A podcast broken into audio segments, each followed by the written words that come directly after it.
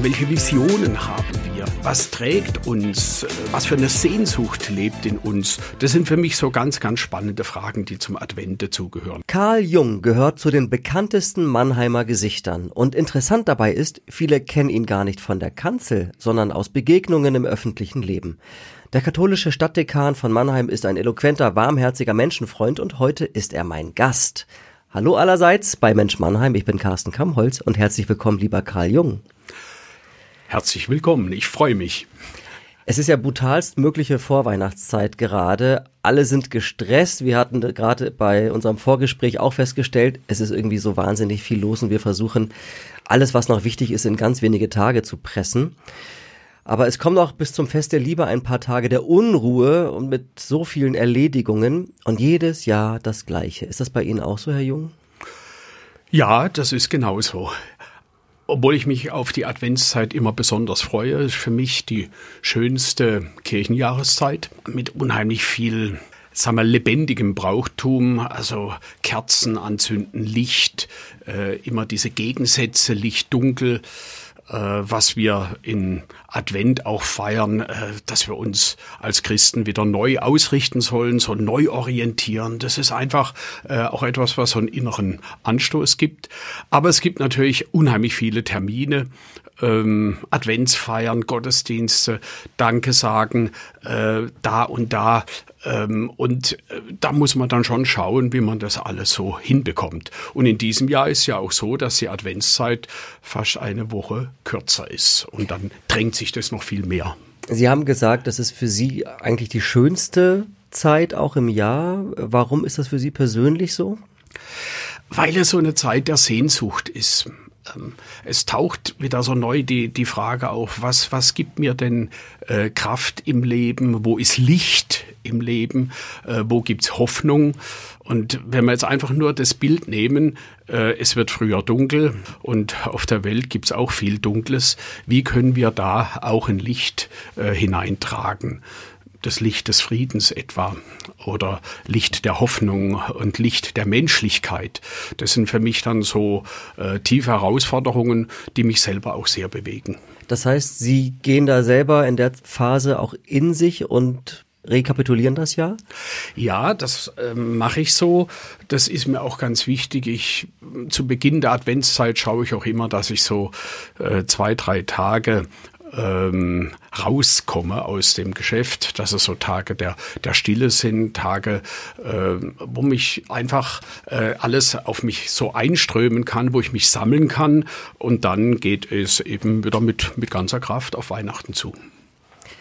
Sie sind das ganze Jahr über Seelsorger, verändern sich in der Adventszeit trotzdem die Gespräche, kommen die Menschen mit anderen Themen auf Sie zu? Was sagen da auch Ihre Pfarrerkollegen dazu? Ja, sagen wir so, was die Seelsorge angeht, da ist eigentlich das ganze Jahr über gibt es so die, die Anfragen. Das was, was Menschen bewegt. Das soll auch Vorrang haben. Es kommt vielleicht in der Adventszeit manches noch ein bisschen deutlicher zum Vorschein. Gerade wenn es um Angst geht, um Einsamkeit, um Verlassenheit, um die Suche, wie geht's mit meinem Leben denn äh, wieder weiter? Äh, da merken wir schon und merke ich auch, dass das in der Adventszeit äh, tatsächlich eine größere Rolle spielt. Ist Einsamkeit ein Thema, was größer wird? Ja, meiner Ansicht nach ja. Das ist, das ist ein echtes Thema äh, und zwar in unterschiedlichen Lebensaltern. Es betrifft sehr viele Menschen mehr, als wir meinen. Was sagen Sie da?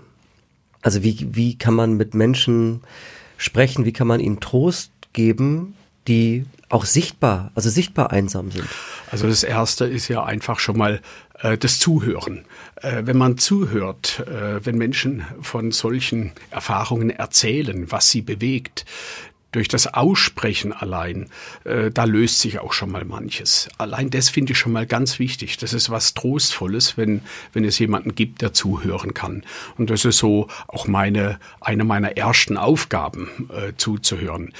Ich kann natürlich dann auch im Gespräch hinschauen, wo gibt es Möglichkeiten, wo man äh, hingehen kann, wo man sich hinwenden kann, äh, dass, dass man nicht so allein bleibt, ja. Oder kann auch überlegen, äh, wie können wir das machen, dass es da Gruppen gibt, Menschen, die andere besuchen, um einfach auch mal so, so konkrete Lösungen anzubieten. Und natürlich, ich sag mal aus unserem Glauben heraus, äh, ist es dann immer auch ganz wichtig zu sagen, Gott lässt dich nicht allein. Also lass dich auch, sag ich mal, auf diesen Glauben äh, auf Gott ein. Und ähm, äh, wenn man da auch sucht, und unterwegs ist, dann kann man da auch ins Gespräch kommen, dann kann man spüren, dass man tatsächlich auch ein Stück weit mitgetragen wird. Fühlen Sie sich als Dekan, das ist nun mal eine herausgehobene Position, mitunter auch einsam? Es gibt auch Momente der Einsamkeit, ja, das ist richtig, ja. Wobei ich mich, ähm, da würde ich sagen, ich bin schon sehr in Gemeinschaften äh, auch eingebunden. Ich bin auch selber eher ein Mensch, der der Gemeinschaft braucht und Gemeinschaft sucht. Äh, ist auch wichtig, dass man dann selber auch dafür was tut. Von daher sind diese Zeiten der der sag mal, puren Einsamkeit, die sind bei mir sag mal, seltener. Und manchmal ist es einfach auch so, dann brauche ich die Zeit, um, um einfach mich wieder zu erholen oder so ein Stück weit äh, neue Energie äh, aufzutanken. Eine Frage hätte ich noch zur Adventszeit. Ist die theologisch eigentlich auch die spannendste oder welche ist theologisch viel interessanter, herausfordernder auch? Ja gut, äh, sie ist eine spannende Zeit, weil ähm, mit der Adventszeit beginnt ja auch das neue Kirchenjahr. Es ist so die prophetische Zeit. Ja, also auch in den Lesungen, die wir da hören, äh, wie auch die ganzen Adventsbräuche, die wir haben, die äh, sind eigentlich so prophetisch konnotiert. Und da geht es einfach drum, mal zu schauen, welche Visionen haben wir, was trägt uns, äh, was für eine Sehnsucht lebt in uns. Das sind für mich so ganz, ganz spannende Fragen, die zum Advent dazugehören. Theologisch herausfordernd ist natürlich genauso Weihnachten dann mit der Geburt Jesu oder vor allen Dingen Ostern, wenn wir dann auch die Frage stellen, Tod und Auferstehung, Tod und Leben, äh, was bedeutet das? Können wir diese Botschaft dann auch vermitteln? Gerade an Weihnachten ist es so, dass die meisten Menschen dann irgendwann in ihre Familien zurückkehren und dann wird ähm, Weihnachten ein ganz privates Fest. Für Sie als Priester ist es genau andersrum. Es ist ja ein, eine Phase, äh, wo Sie ganz im, im Äußeren leben. Wie läuft da Weihnachten bei Ihnen ab und der Heilige Abend? Ja gut, die das Entscheidende sind da tatsächlich die Gottesdienste. Ja, an Heiligabend. Dieses Jahr ist ja sogar der vierte Advent und Heiligabend an einem Tag. Dann sind morgens noch die Adventsgottesdienste und am Nachmittag und Abend dann die Christmetten, die schon in die heilige Nacht ähm, hineinweisen. ja, und am nächsten Tag dann äh, das große weihnachtliche äh, Hochamt oder Festgottesdienst bei uns an der Jesuitenkirche, wo ich bin, immer mit Orchestermesse. Das ist immer auch so ein, ein Höhepunkt. Ähm, also äh, die Gottesdienste geben mir auch innerlich da viel Kraft und so, so inneren Antrieb. Das ist etwas, da freue ich mich auch drauf, auch wenn es viel Vorbereitung braucht und Konzentration und dass man da auch so mit, mit vollem Herzen äh, dabei ist. Und bei mir ist dann immer so am zweiten Weihnachtstag oder am 26. Dezember, ja, nach dem Gottesdienst fahre ich auch immer nach Hause zu meinen Eltern. Das ist auch schon seit seit Jahrzehnten so. Und da treffen wir uns dann in der Familie an dem 26. Nachmittags bis zum 27. morgens. Dann komme ich aber schon wieder zurück, weil es dann hier weitergeht. Wie viel müssen Sie denn predigen rund um Weihnachten? Ja gut, äh, an jedem Tag zumindest eine Predigt. Also am, äh, wie gesagt, vierten Advent, dann in der Heiligen Nacht, dann am äh, Weihnachtstag selber und dann am 26. Dezember. Das sind mal so diese vier, die äh, unmittelbar hintereinander sind. Und dann kommt's ja in der Woche drauf auch Silvester, dann der Jahresschlussgottesdienst, dann an Neujahr äh, auch den, die Neujahrspredigt und dann kommt ja auch schon am 6. Januar äh, Drei König beziehungsweise Erscheinung des Herrn äh, und da sind immer Predigten dabei. Dann wünsche ich Ihnen äh, viel Druckerpatronen und äh, reichlich Tinte, je nachdem, wie Sie Ihre Predigten aufschreiben. es ist viel zu tun auf jeden Fall. Gibt es ein besonderes Lied, das bei Ihnen dann Weihnachten auslöst? Ja, äh, und ich weiß es, wenn ich das jetzt sage, dann wird es manche geben, die sagen, oh je, was sagt er da jetzt? Aber es ist einfach stille Nacht, heilige Nacht. Ich finde es so ein Lied, es geht so, tief äh, ins Herz bei mir selber. Und ich muss echt sagen, bei all den Gottesdiensten, die ich feiere, auch mit Obdachlosen am Tag vor Weihnachten, auch in den Weihnachtsgottesdiensten in der Jesuitenkirche in Mannheim, es gibt so viele Tränen in den Augen von Menschen, wenn dieses Lied gesungen wird und ich spüre da einfach auch so eine innere Ergriffenheit. Weihnachten darf nicht dabei stehen bleiben. Es geht jetzt drum, in diese innere Ergriffenheit dann auch wirklich diese, diese Botschaft, dass ähm, Gott in Jesus Christus eine neue Geschichte mit dir, mit uns, mit der Menschheit begonnen hat, das auch weiterzugeben. Äh, aber deswegen Stille Nacht, Heilige Nacht ist für mich das Weihnachtslied. Ich finde das sehr ehrenwert. Ein wunderbares Lied. Ich möchte einmal mit Ihnen in Ihre Vergangenheit zurückgehen. Wenn man sich für einen Beruf entscheidet, kann man eigentlich diesen Entschluss immer revidieren. Man kann sich für eine neue Ausbildung entscheiden, man kann in den Beruf, äh, man kann einen Beruf auch wieder wechseln. Beim katholischen Pfarrer stelle ich mir das nicht so leicht vor, so einen Wechsel vorzunehmen. Wie kam zunächst Ihre Entscheidung überhaupt zustande, Priester werden zu wollen? Ja, das ist eine Frage, die, die bekomme ich häufig zu hören.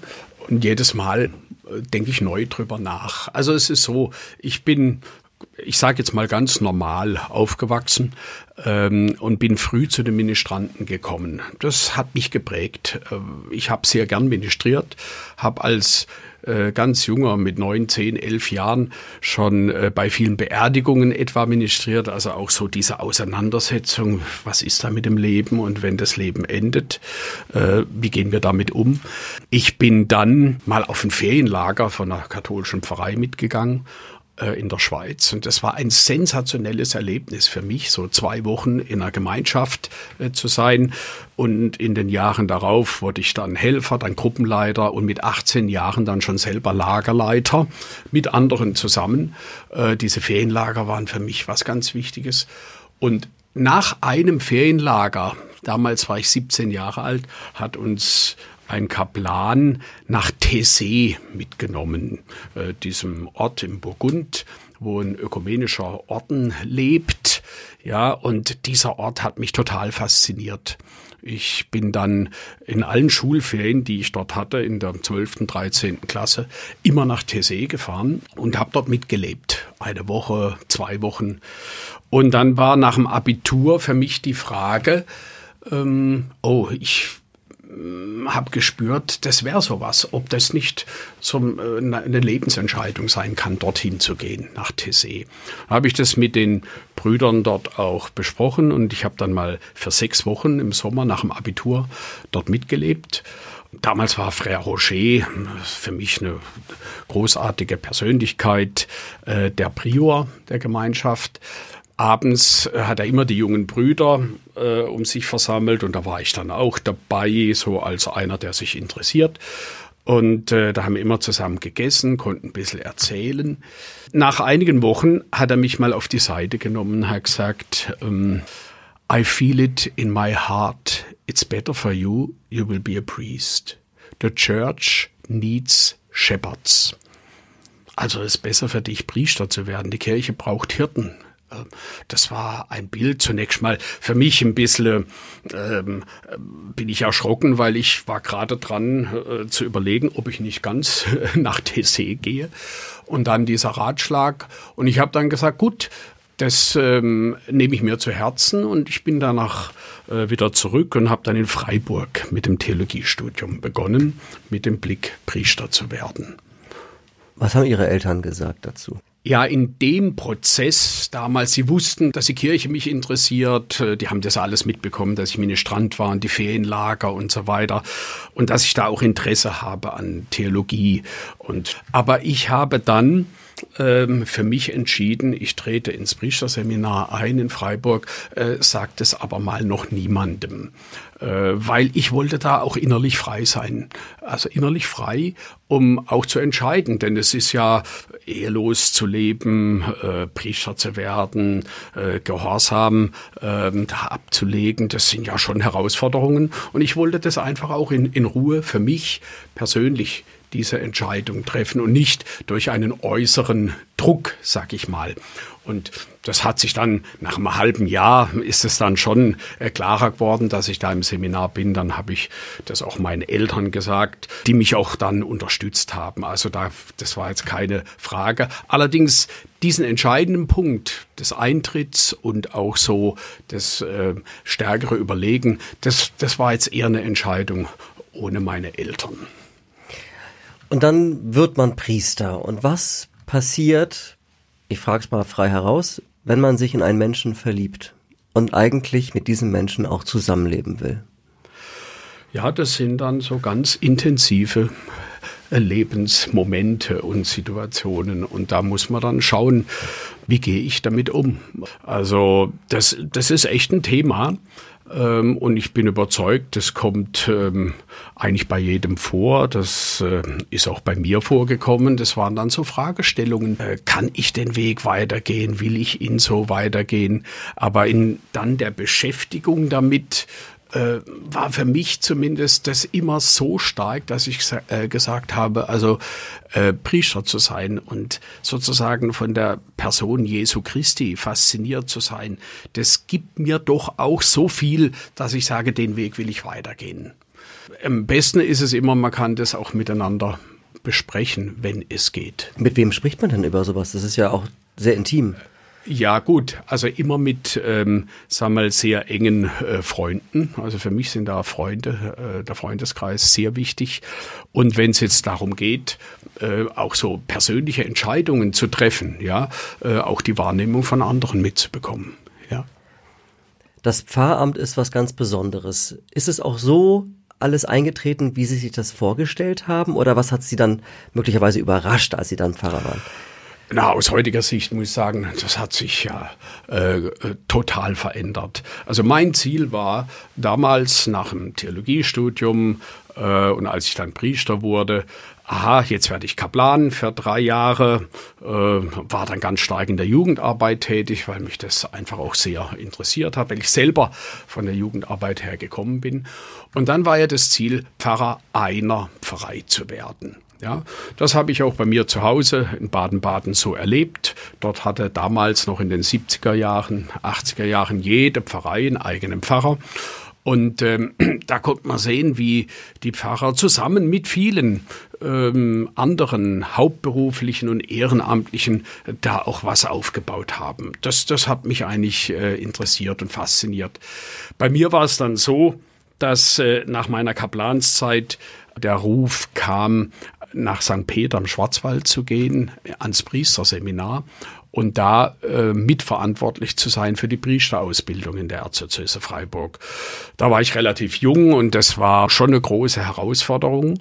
Aber ich war dann 14 Jahre äh, da oben in St. Peter und nach den ersten vier Jahren bin ich zusätzlich dann noch Pfarrer der Pfarrei St. Peter geworden. Und dort habe ich das erlebt. Eine Pfarrei, überschaubar.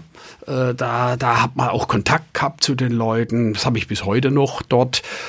Äh, da war man als Pfarrer auch mitgetragen, äh, häufig eingeladen, bei Familienfesten dabei. Das war dann so richtig eingebettet. Und da habe ich mal gespürt, ja, wenn Pfarrer sein, ähm, das bedeutet, so auch mitgetragen zu werden und äh, mitleben zu können und eigene Impulse zu geben, selber zu lernen vom Leben der Menschen, äh, das war unheimlich bewegend. Dann bin ich nach Mannheim gekommen. Und völlig da andere Welt. Völlig andere Welt und völlig andere Aufgabe. Denn dann äh, als Dekan war da natürlich mehr Leitung, mehr Verwaltung, mehr Organisation, mehr Mitarbeiterfürsorge, äh, Einstellungsgespräche, Verabschiedungen, auch die Konflikte ähm, stärker mitzubekommen, um mitzuhelfen, wo kann man vielleicht was lösen. Also da war die Aufgabe dann anders. Äh, das ist ja bis heute noch. Jetzt bin ich äh, schon über 18 Jahre da und ähm, Was sich halt geändert hat, ist, es gibt nicht mehr ich sage mal, diese überschaubare Größe äh, einer Pfarrei, wo man tätig ist, sondern ähm, jetzt äh, ist es dann für mich ganz Mannheim und in Zukunft äh, wird es auch so sein. Ab 2026 wird es ja im katholischen Bereich nur eine einzige Pfarrei Mannheim geben. Die wird dann St. Sebastian Mannheim heißen. Was macht dieses Dekanamt nochmal so anders als das klassische Pfarramt? Ja gut, ein, ein Dekan ist ja sozusagen einer auf der mittleren Ebene. Ja, es gibt den Erzbischof und die Bistumsleitung bei uns in Freiburg, dann die mittlere Ebene der Dekane mit Dekanatsreferenten, Dekanatsbüro und dann, wenn man so will, die Ebene der Pfarreien oder Seelsorgeeinheiten mit den Pfarrern, mit den äh, Teams der Pastoralreferentin, Referenten, Gemeindereferentin, Referenten, Diakone und dann mit den Pfarrgemeinderäten und allen Ehrenamtlichen. Und ein Dekan ist dann Dienstvorgesetzter schon mal aller, äh, die hauptberuflich in einem Dekanat tätig sind. Das ist schon mal eine andere äh, Aufgabenstellung, ja. Bei uns ist es aber so, und so habe ich es auch immer erlebt, und so wollte ich es auch, dass ich nicht nur Dekan im Sinne von Organisator oder äh, Leiter oder Verwalter bin, sondern immer auch Seelsorger und Priester. Und deswegen bin ich ja auch Pfarrer ähm, jetzt von der Seelsorgeeinheit äh, Mannheim Johannes der 23, also Innenstadt Oststadt. In den letzten Jahren kam dann noch Mannheim Nord dazu, jetzt ganz aktuell noch Mannheim Süd dazu. Eigentlich habe ich momentan die verwaltungsmäßige Verantwortung für 16 ehemalige Pfarreien in Mannheim. Und da sieht man schon, was sich total verändert hat. Äh, zu Beginn meines Dienstes eine Pfarrei, jetzt sind 16, das ist nicht bei jedem so, aber äh, viele, die bei uns tätig sind unter den Priestern, haben eben jetzt Aufgaben, die, die, die größer sind, also über eine Pfarrei hinausreichen. Nun steht die katholische Kirche ehrlicherweise in einer Dauerkritik, auch aus unterschiedlichen Gründen. Und Sie haben keinen Job, der 9 to 5 ist. Als Pfarrer, als Dekan ist man eben, ja, mit Haut und Haaren dieser Kirche auch verpflichtet. Wie sehr tut Ihnen das weh, dass da so eine Kritik nicht nachlässt? Ja, es ist tatsächlich so, dass, ähm, sag mal, das, das Ansehen der katholischen Kirche und das Vertrauen in die katholische Kirche sehr gelitten hat, vor allen Dingen durch die Missbrauchsskandale.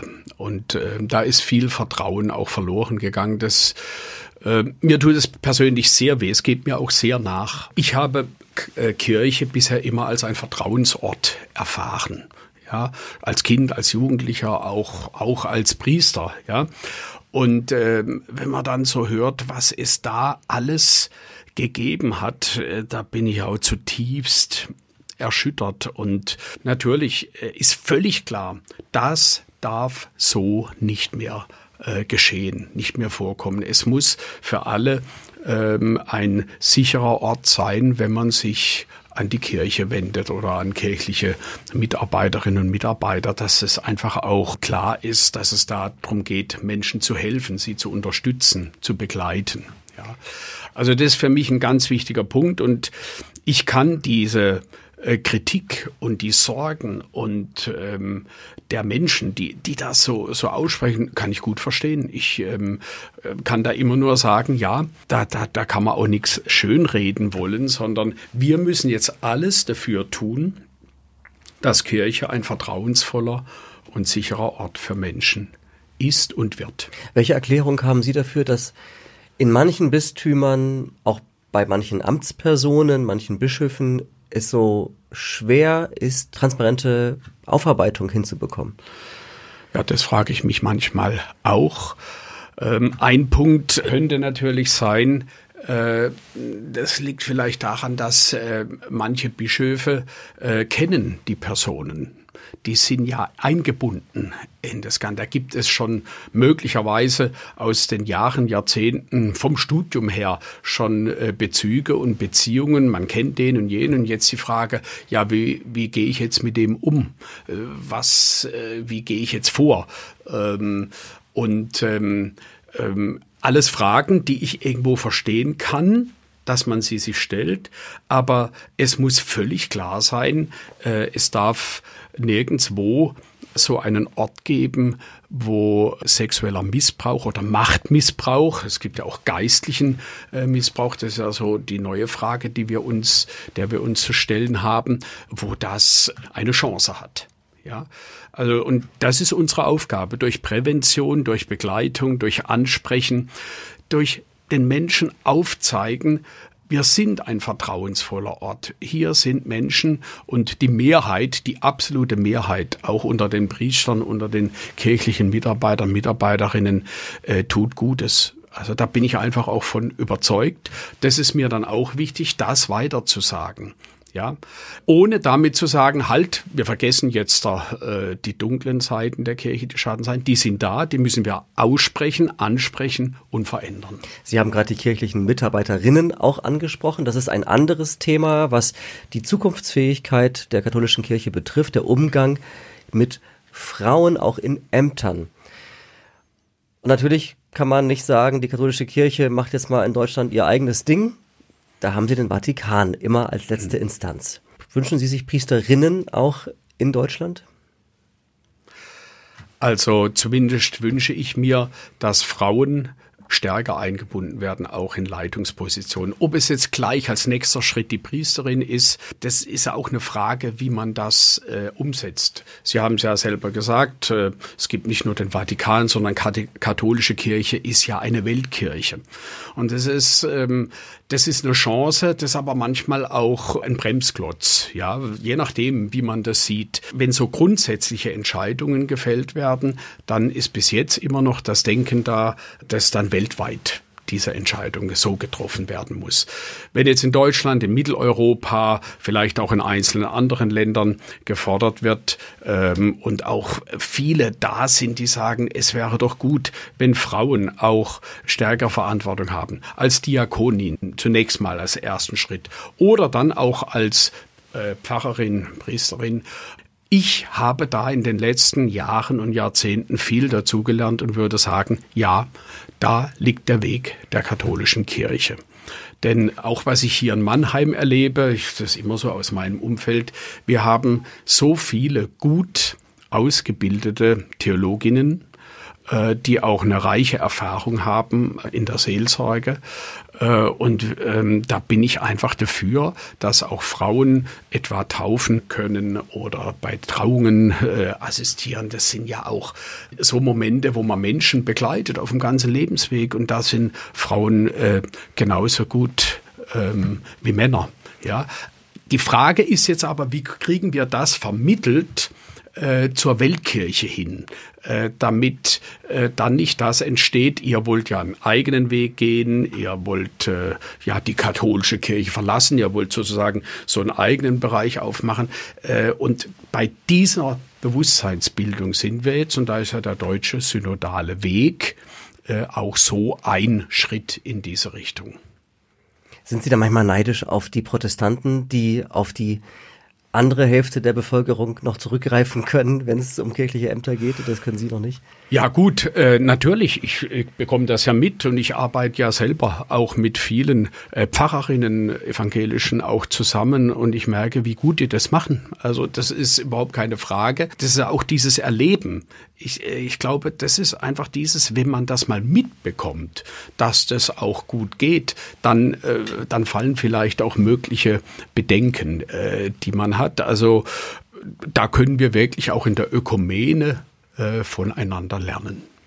Wenn sich heute ein junger Mann, noch ist es ja ein Mann, der sich entscheiden muss, äh, Priester zu werden, dann kann ich mir vorstellen, dass die Reaktionen heutzutage auf diesen Entschluss anders ausfallen, als es noch bei Ihnen damals war, Herr Dekan.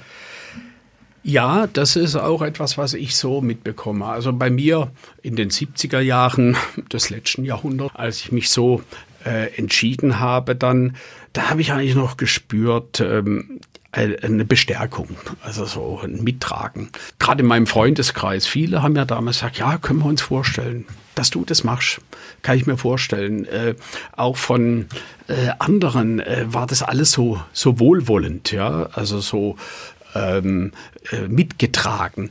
Das hat sich verändert. Also ich habe auch in meiner Zeit am Priesterseminar wo ich für die Priesterausbildung zuständig war. Und bis heute, wenn ich mit Jüngeren da zusammen bin, höre ich das viel häufiger. Nein, äh, da weht jetzt ein anderer Wind entgegen. Zum Teil müssen ähm, junge Männer, die sich entscheiden, äh, Priester werden zu wollen, äh, sich zunächst mal mit ihren Eltern auseinandersetzen, weil die dagegen sind ähm, oder auch mit anderen, die sagen, nein, wie kannst du denn das machen? Also wenn heute einer ähm, diesen Entschluss fasst, da braucht schon eine, auch eine innere äh, Kraft und Stärke, um, um den Weg überhaupt mal auch ins Studium hineinzugehen.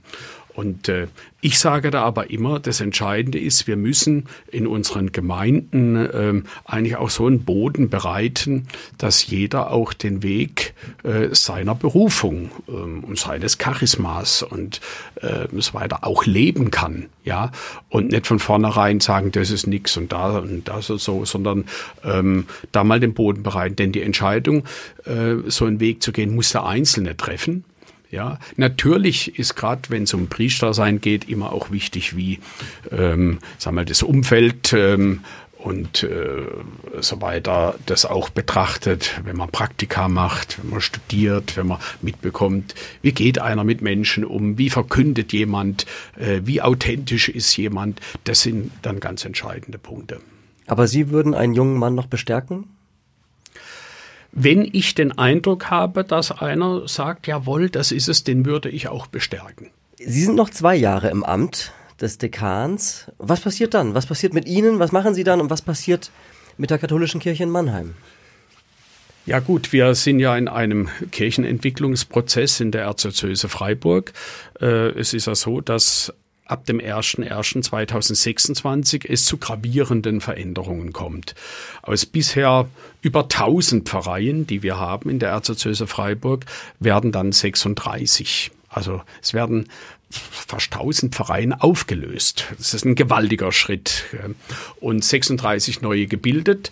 Und das jetzige Dekanat Mannheim, das heißt die Stadt Mannheim mit Ilvesheim, Neckarhausen und Edingen, äh, bildet dann die Pfarrei St. Sebastian Mannheim. Wird eine Pfarrei geben, da wird es einen leitenden Pfarrer geben und dann eben auch Priester und Pastoralreferentinnen, Referenten, Gemeindereferentinnen, Referenten, Diakone, die dann dort ähm, in der Seelsorge tätig sind. Es wird einen neuen Pfarreirat für die ganze Stadt, für die Pfarrei neu dann geben.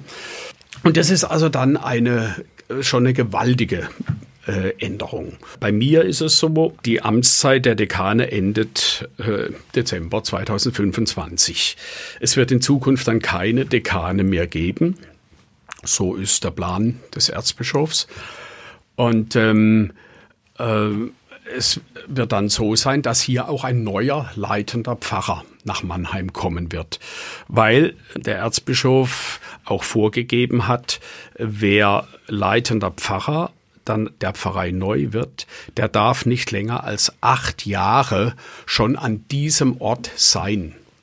Ja, und ich bin ja jetzt schon 18 Jahre hier, also von daher läuft dann diese Zeit aus. Was dann bei mir kommt, das könnte der Ruhestand sein oder noch irgendwie äh, Aufgaben, die, die sich vielleicht da und da noch ergeben.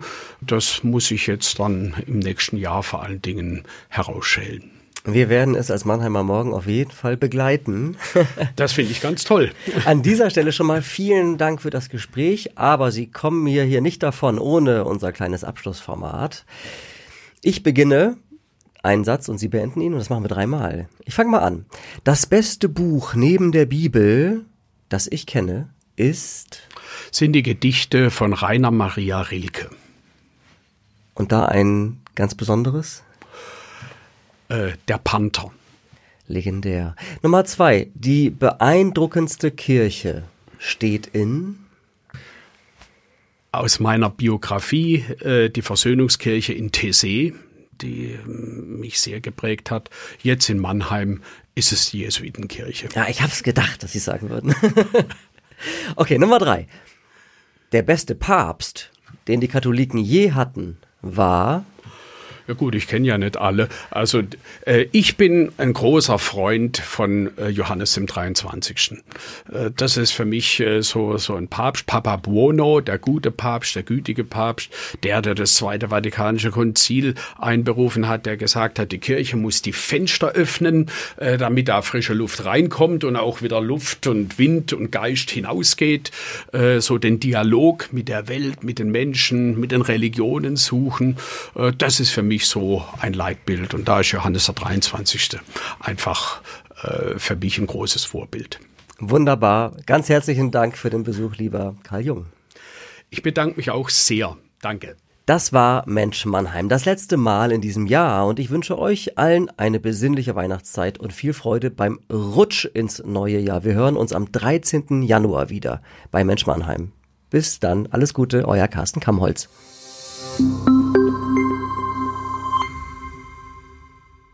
Ein Podcast des Mannheimer Morgen.